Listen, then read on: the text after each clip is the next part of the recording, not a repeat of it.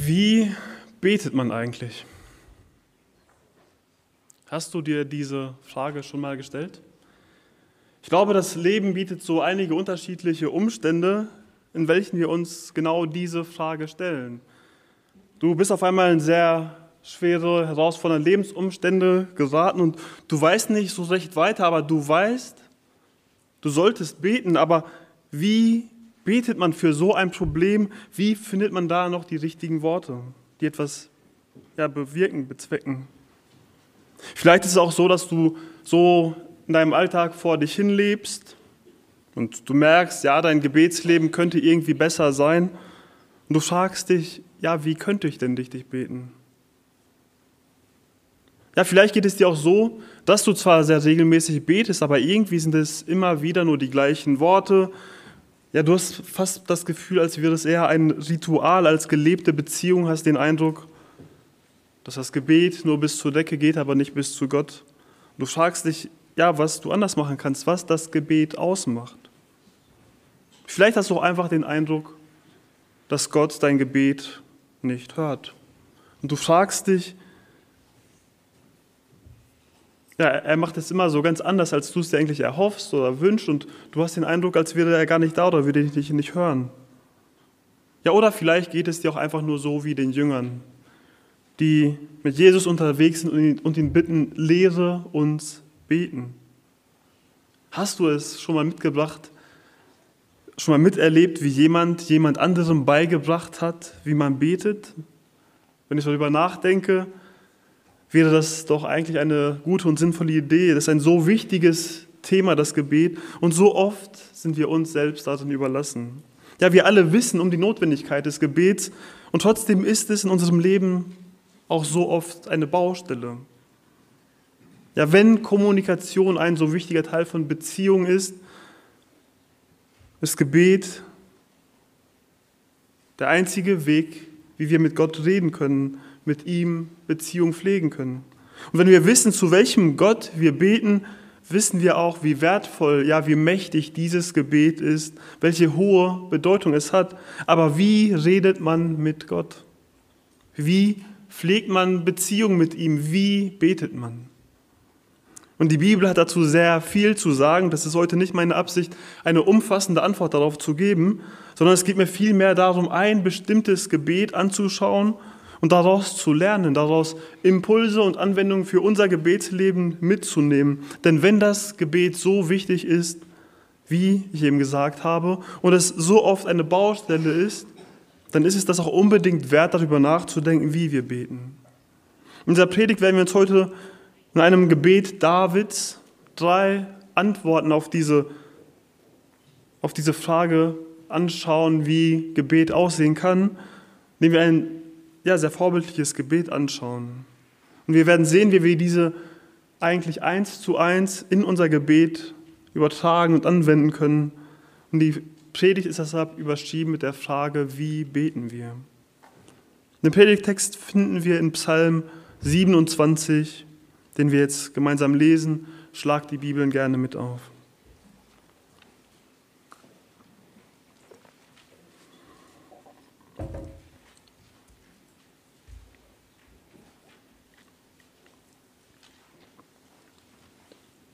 Psalm 27 von David. Der Herr ist mein Licht und mein Heil.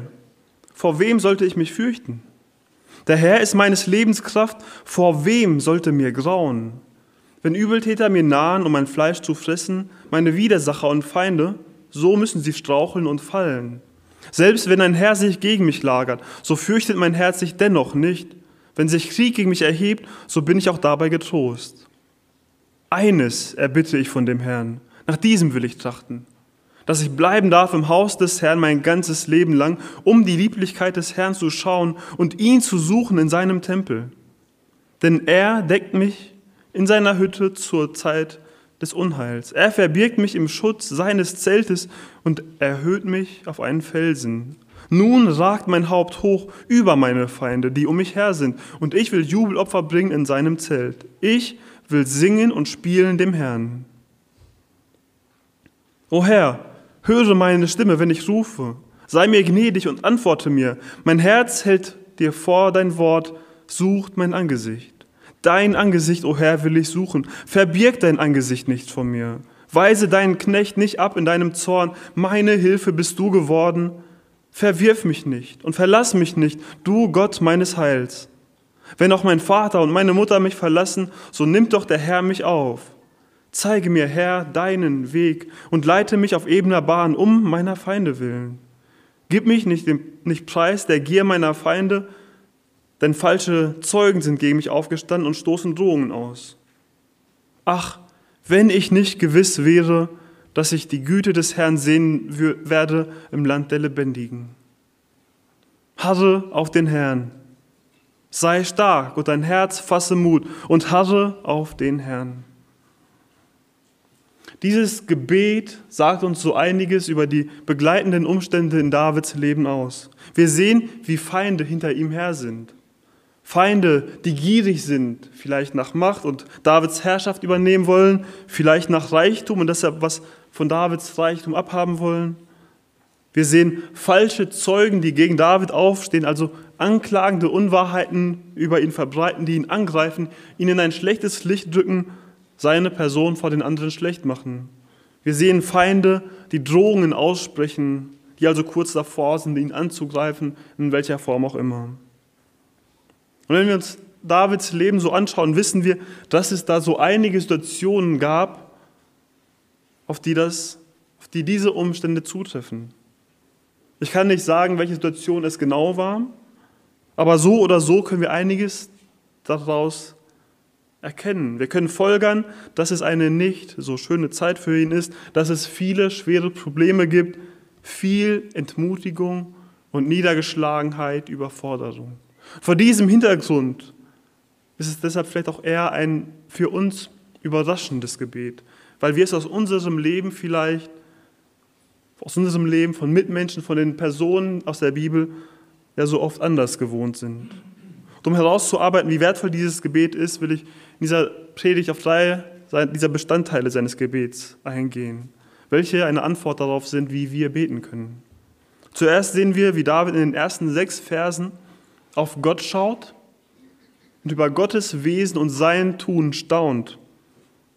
Ja, Im ersten Punkt sehen wir, wir staunen über Gottes Rettung. Darauf aufbauend sehen wir dann in den Versen 7 bis 12 einen zweiten Abschnitt, in welchem David all seine Bitten an Gott richtet, mit viel Einsatz im Gebet ringt. Wir sehen also im zweiten Punkt, wir rufen zu Gott. Dann Davids Beispiel werden wir dann noch sehen, wie dieses Gebet sehr ermutigend und stärkend ist. Wir sind gestärkt im Herrn, Verse 13 und 14. Wir kommen zum ersten Bestandteil von Davids Gebet. Wir staunen über Gottes Rettung. Verse 1 bis 6. Von David, der Herr ist mein Licht und mein Heil. Vor wem sollte ich mich fürchten? Der Herr ist meines Lebens Kraft. Vor wem sollte mir grauen? Wenn Übeltäter mir nahen, um mein Fleisch zu fressen, meine Widersacher und Feinde, so müssen sie straucheln und fallen. Selbst wenn ein Herr sich gegen mich lagert, so fürchtet sich mein Herz dennoch nicht. Wenn sich Krieg gegen mich erhebt, so bin ich auch dabei getrost. Eines erbitte ich von dem Herrn. Nach diesem will ich trachten, dass ich bleiben darf im Haus des Herrn mein ganzes Leben lang. Um die Lieblichkeit des Herrn zu schauen und ihn zu suchen in seinem Tempel denn er deckt mich in seiner Hütte zur Zeit des Unheils. Er verbirgt mich im Schutz seines Zeltes und erhöht mich auf einen Felsen. Nun ragt mein Haupt hoch über meine Feinde, die um mich her sind, und ich will Jubelopfer bringen in seinem Zelt. Ich will singen und spielen dem Herrn. Wir haben eben schon gesehen, wie Davids Situation nicht die angenehmste ist. Und trotzdem fängt er dieses Gebet nicht mit einer Klage an, wie es sehr natürlich und menschlich wäre, sondern er fängt mit etwas Besserem an. Er schaut auf Gott und er sieht darin so viel Grund zur Zuversicht. Der Herr ist mein Licht. Wenn Katastrophen über unser Leben hereinbrechen, uns der Boden unter den Füßen weggezogen wird, dann ist das Finsternis. Eine Finsternis, in welcher wir die Hoffnung verlieren, in welcher wir nicht klar sehen und nicht weiter wissen, in welcher wir niedergeschlagen sind. Aber David hat sein Licht im Herrn, der auch in dieser Situation nicht überfordert ist und nicht die Kontrolle verloren hat. Der Herr ist auch Davids Heil. In irdischer Sicht, in welcher Gott ihn immer wieder gerettet hat, vor allem aber auch aus geistlicher Sicht. David kennt die Botschaft vom Kreuz noch nicht, aber er hat trotzdem die Sicherheit durch den Herrn aus der Macht der Sünde gerettet zu sein. Er hat die Zuversicht, mit ihm in Beziehung zu leben und nach dem Tod ewig beim Herrn zu sein. Ja, was auch die Perspektive auf alle Dinge dieses Lebens verändert. Der Herr ist Davids Lebenskraft. Auch dann, wenn Davids eigene Kraft am Ende ist, seine Möglichkeiten alle ausgeschöpft sind, hat er im Herrn so viel mehr Kraft als genug, als er für irgendwas benötigen würde. David schaut auf diese Tatsachen, die er im Herrn hat, die wir übrigens genauso auch auf uns übertragen können. Und dadurch ändert sich für ihn alles. Vor wem soll er sich dann noch fürchten? Ja, vor wem grauen? Wenn wir im Herrn leben, dann ist er auch unser Licht, unser Heil, unsere Lebenskraft. Wenn wir in Christus errettet sind, wenn wir als Gottes Kinder adoptiert sind, wenn Gottes Geist in uns lebt, dann übertrifft unsere Perspektive die von David sogar noch weit. Ja, vor wem sollen wir uns fürchten oder grauen, wenn wir darauf schauen, wen wir, wer wir im Herrn sind, was wir in ihm haben? Und aus dieser Sicht schaut David auf seine Feinde und er ist sich seines Sieges bewusst. Schaut mit Zuversicht auf die vor ihm liegenden Herausforderungen. In Versen 2 und 3 beschreibt er, wie sich seine Feinde ihm nahen, sie ihn umbringen wollen, wie sie mit großer Macht gegen ihn ziehen. Man könnte meinen, dass sich in so einer Situation niemand wohlfühlen könnte. Aber wir sehen hier bei David keine Zweifel, keine Angst, sondern die Zuversicht, dass die Feinde fallen durch den Herrn. Er fürchtet sich nicht, sondern er ist getrost. In vielen anderen Psalmen sehen wir, dass ihm ähnliche Situationen schon auch zu schaffen machen. Aber wenn er im Herrn ruhen kann, was soll ihm dann noch passieren? Wenn wir auf unsere Feinde schauen, sind das, sind das wohl nicht die gleichen wie bei David. Wir werden wohl nicht von Feinden oder sogar Armeen verfolgt, die uns persönlich umbringen wollen. Aber auch wir haben Feinde in unserem Leben, die etwas gegen uns haben.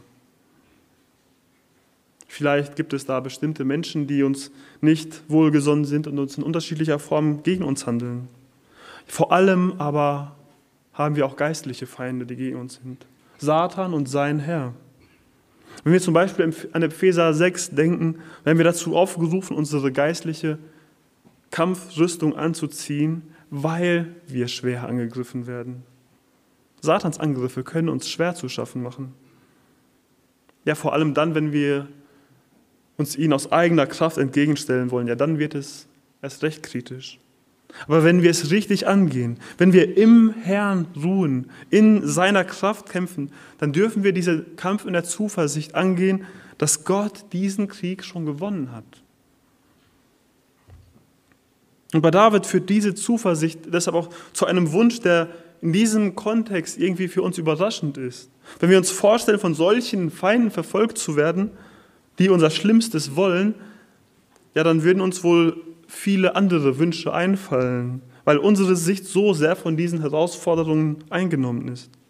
Wir können uns wünschen, dass Gott den Feind schlägt, dass er ihn aufhält, ihn fallen lässt. Wir könnten uns wünschen, dass wir Verbündete erhalten, Sicherheit, übermäßige Kraft, was auch immer uns zu diesem Sieg führt. Wenn du an die vergangenen oder auch die aktuellen Herausforderungen in deinem Leben denkst, was wünschst du dir da? Mir geht es da meistens so, dass meine Wünsche, meine Anliegen in irgendeiner Form von dem akuten Problem dominiert werden. Ich nur das Problem sehe und Gott irgendwie aus meinem Sichtfeld verschwindet.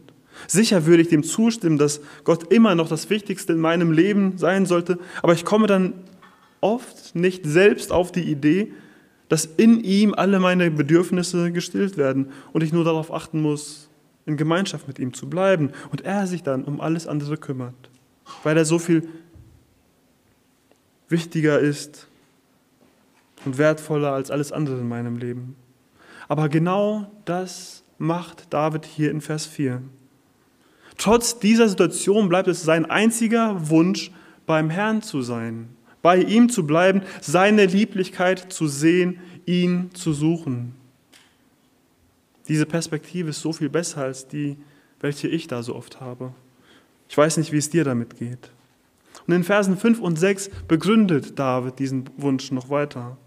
Bei Gott wird er zugedeckt. Bei ihm hat er Schutz und Sicherheit. Bei ihm ist er von seinen Feinden unantastbar. Ja, wenn er bei ihm ist, geht es ihm so gut, dass er Gott Jubelopfer bringt, dass David ihm singt und spielt. Eine Reaktion, die so weit von der eigentlichen Situation entfernt ist, aber durch seine Nähe zu Gott, durch diese Geborgenheit und Vertrautheit trotzdem wieder völlig natürlich ist. Wir sehen also in diesen ersten sechs Versen Davids Reaktion auf wirklich schwere Lebensumstände. Ja, eine Reaktion, die so sehr im Gegensatz zu dem ist, wie wir es oft erfahren oder erleben. Wie kommen wir also zu, dazu, zu dieser Zuversicht, dieser Vertrautheit und Freude im Herrn, auch dann, wenn in unserem Leben auf den ersten Blick nicht viel Grund dafür da ist? Und was können wir daraus für unser Gebet mitnehmen? Zuerst können wir von Davids Reaktion sicherlich lernen, mit unserer Situation überhaupt zu Gott zu beten und das nicht selbst erledigen zu müssen.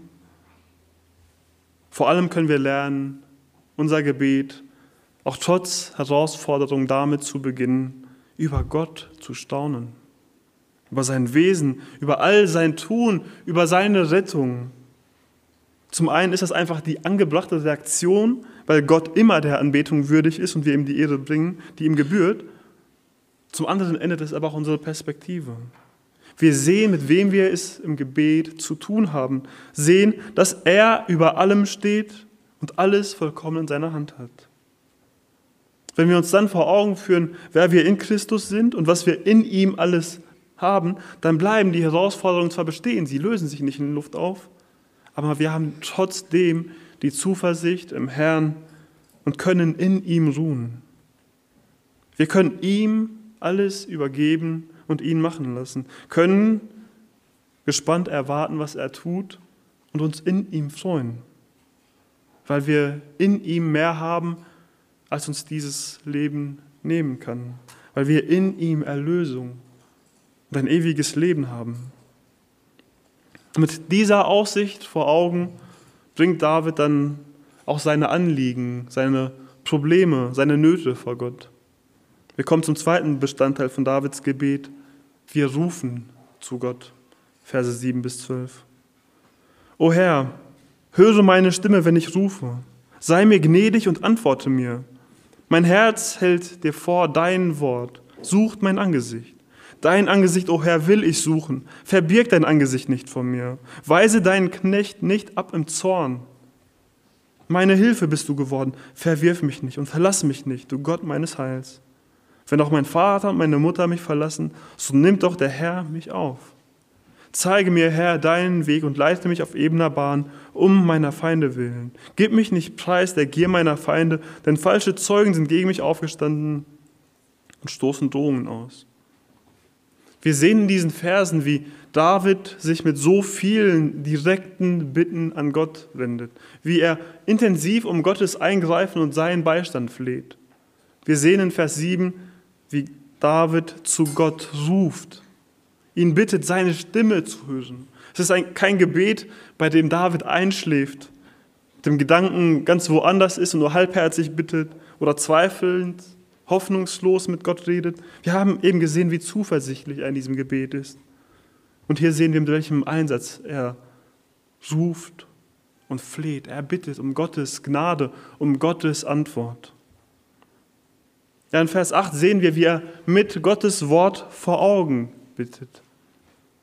Es gibt ihm eine noch größere Zuversicht im Gebet, sich Gottes Wort vor Augen zu halten, weil es eben dem Willen Gottes entspricht, so zu handeln. Weil er weiß, dass Gott diesen Befehl, ihn zu suchen, nicht ohne Grund gibt, sondern es damit verbunden ist, dass Gott sich finden lässt und diese Suche mit einem Segen begegnet.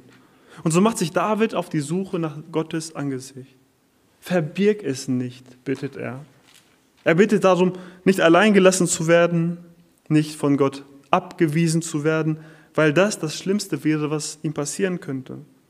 Er ist in allem völlig von Gott abhängig und auf ihn angewiesen.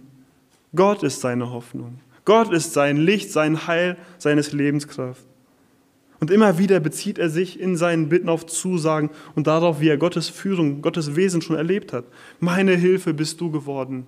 Verwirf mich nicht. Verlass mich nicht. Er weiß, dass sein Wohlergehen, sein ganzes weiteres Leben, alles, was ihm wichtig ist, von Gott abhängt. Und genau mit so einer Intensität ruft er hier zu Gott. Und gleichzeitig ist es aber auch kein unsicheres Zweifeln, nicht die Angst, dass Gott dieses Gebet nicht erhören würde oder dass Gott ihn wirklich abweisen und verlassen würde. Denn in Vers 10 sehen wir wieder, wie er sich Gottes Wesen vor Augen führt, um diesen Zweifeln und Ängsten in ihm keinen Raum zu lassen. Weil er weiß, dass diese Zweifel und Ängste nur allzu menschlich und natürlich wären, ja, kennen wir sie nicht auch aus unserem Leben. Er weiß aber auch, wie er diesen Ängsten begegnen kann, indem er sich selbst im Gebet diese Wahrheiten Gottes zu Gottes Wesen seiner Treue vor Augen hält. Tatsachen, die unveränderlich und die sicher sind.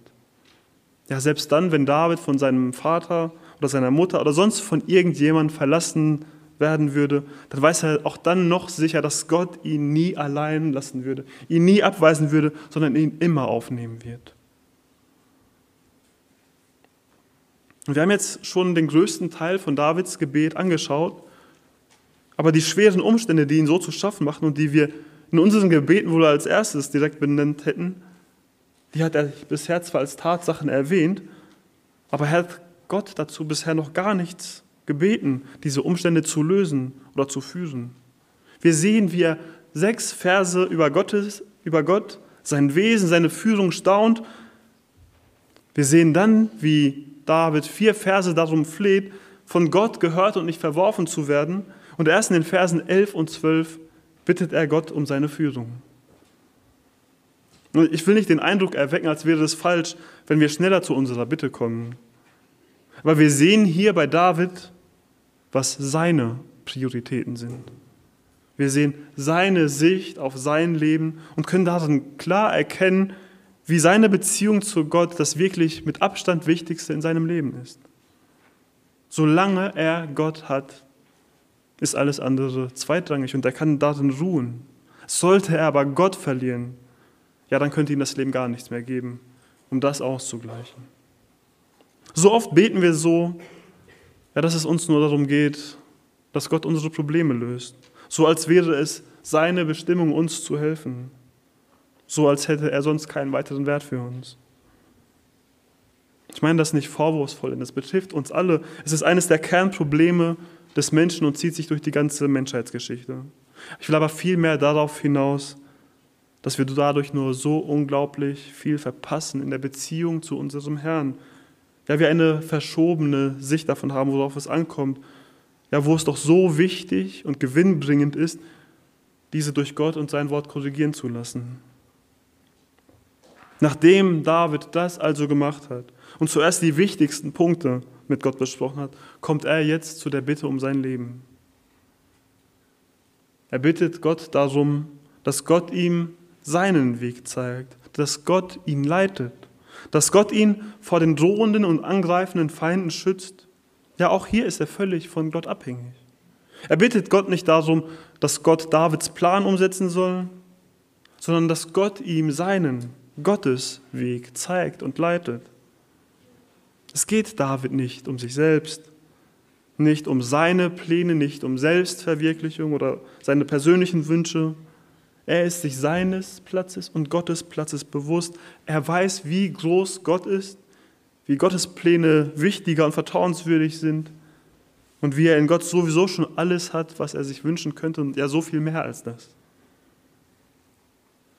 Als ich diesen Psalm gelesen und darüber nachgedacht habe, habe ich so viele Dinge in Davids Gebet entdeckt, die ich gerne von ihm lernen würde.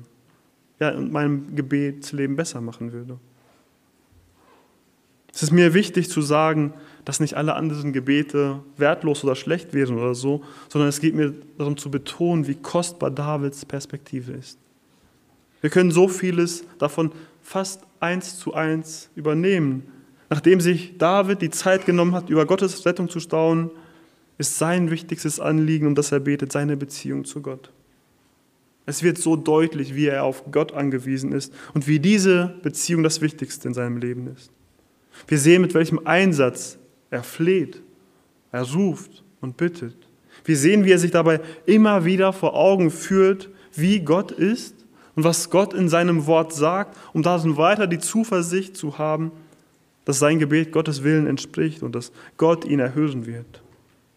Diese Dinge können wir auch in unseren Gebeten genauso übernehmen. Es rückt die Dinge in die richtige Perspektive, ja in Gottes Perspektive. Wir können diese Dinge auch in so vielen anderen Psalmen finden. Wenn du weitere Anregungen für dein Gebetsleben brauchst, dann kannst du dir immer wieder Psalmen als Vorlage, als Muster nehmen und sie abgewandelt mit deinen Worten beten. Sie weiter ergänzen mit deinen Anliegen oder sie auch einfach so beten, wie sie dastehen. So zu beten verändert so viel in unserem Leben und auch in unserer Haltung. Das sehen wir auch im resultierenden dritten Bestandteil aus Davids Gebet. Wir sind gestärkt im Herrn. Verse 13 und 14. Ach, wenn ich nicht gewiss wäre, dass ich die Güte des Herrn sehen werde im Land der Lebendigen. Harre auf den Herrn, sei stark, dein Herz fasse Mut und harre auf den Herrn. In Vers 13 fängt David einen Satz an, ohne diesen zu Ende zu führen. Ja, wenn er nicht mit absoluter Sicherheit wüsste, Gottes Güte wiederzusehen, dann er lässt es offen, was genau dann wäre. Und trotzdem wird uns allen klar, was er damit sagen will. Es wäre furchtbar, undenkbar. Dann wäre seine Situation wirklich hoffnungslos. Dann würde das eintreffen, was aus menschlicher Sicht erkennbar ist, dass die Feinde ihn verfolgen, dass sie ihm drohen, dass sie stärker sind als er, dass er durch sie untergehen und vergehen wird. Und das führt auch noch so weiter über dieses Gebetsanliegen hinaus. Wenn er diese Zuversicht nicht hätte, dann wäre sein ganzes Leben sinnlos und hoffnungslos, weil es ein Leben ohne Gott wäre und dadurch das Schlimmste, was überhaupt möglich wäre. Da David aber so zuversichtlich und sicher ist, schwingt in dieser Aussage auch viel Freude mit und weitere Bestärkung, Ermutigung für ihn selbst, dass Gott das schon machen wird. Er weiß ja, dass Gott ihn hört und handeln wird. Er weiß, dass diese Horrorvorstellung, die Güte des Herrn nie wieder zu sehen, eben nur Schwarzmalerei ist, aber nicht die Realität. Es ist die völlige Sicherheit, Gottes Güte wiederzusehen, Gottes Erhörung und Führung mitzuerleben, die ganz nach Gottes Vorstellungen geschehen wird. Gibt es irgendwas Besseres als das? Er kann im Vertrauen ruhen, dass Gott da ist, dass Gott ihm Gnade und mit Segen zugewandt ist, dass Gott ihm alles gibt, was er wirklich braucht. Und so bleibt für David nur noch übrig, sich diese Tatsachen vor Augen zu führen sich daran festzuhalten, sich an Gott zu klammern und voll auf ihn zu vertrauen. Harre auf den Herrn. Harren ist wieder so ein Wort, ja, das in unserem Sprachgebrauch nicht mehr so wirklich vorkommt, aber es heißt hier so viel wie mit Hoffnung, mit Vertrauen fest erwarten. Für David bleibt nur noch das abzuwarten, was mit Sicherheit eintreffen wird. Sei stark, dein Herz fasse Mut. Es gibt nämlich keinen Grund mehr, durch die Feinde verunsichert zu sein und Angst zu haben?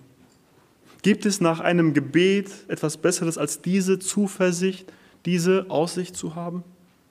Hast du das nicht auch schon erlebt in deinem Leben, wie du vor einem Gebet hilflos und überfordert warst, aber nach dem Gebet gefestigt im Herrn ruhst und voll auf ihn vertraust? Im Wissen, dass er das machen wird?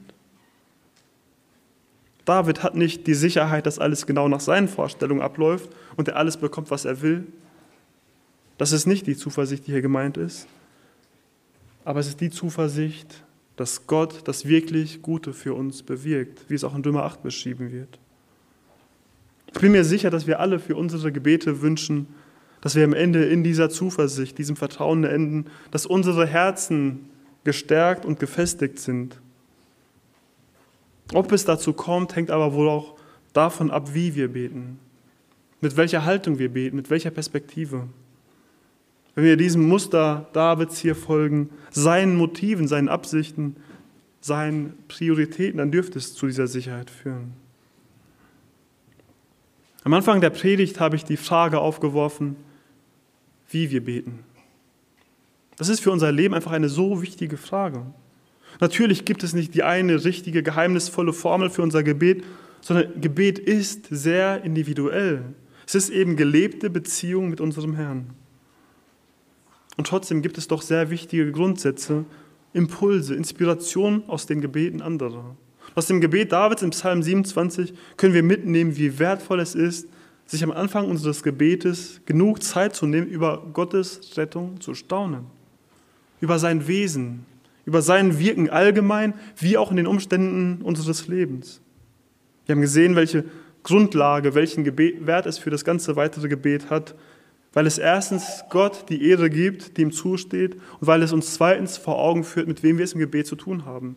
Dass er die Umstände unseres Lebens sicher in der Hand hat, er absolut vertrauenswürdig ist und er unser Bestes sucht. Weiter haben wir gesehen, wie David um seine Anliegen bittet. Sein wichtigstes Anliegen ist seine Beziehung zu Gott. Obwohl in seinem Leben so viel Herausforderndes abläuft. Wir haben gesehen, mit welchem Einsatz er im Gebet kämpft. Wir haben gesehen, wie er sich immer wieder Gottes Wort und Gottes Wesen vor Augen hält. Wir haben gesehen, wie er sich in völlige Abhängigkeit zu Gott begibt. Und als letztes haben wir dann auch gesehen, wozu sein Gebet führt. Es führt zu Vertrauen. Es führt zu Zuversicht, zu gestärkten Herzen. Es führt dazu, trotz aller Herausforderungen im Herrn zu ruhen ihn machen zu lassen und darauf zu warten, was er daraus machen wird. Amen.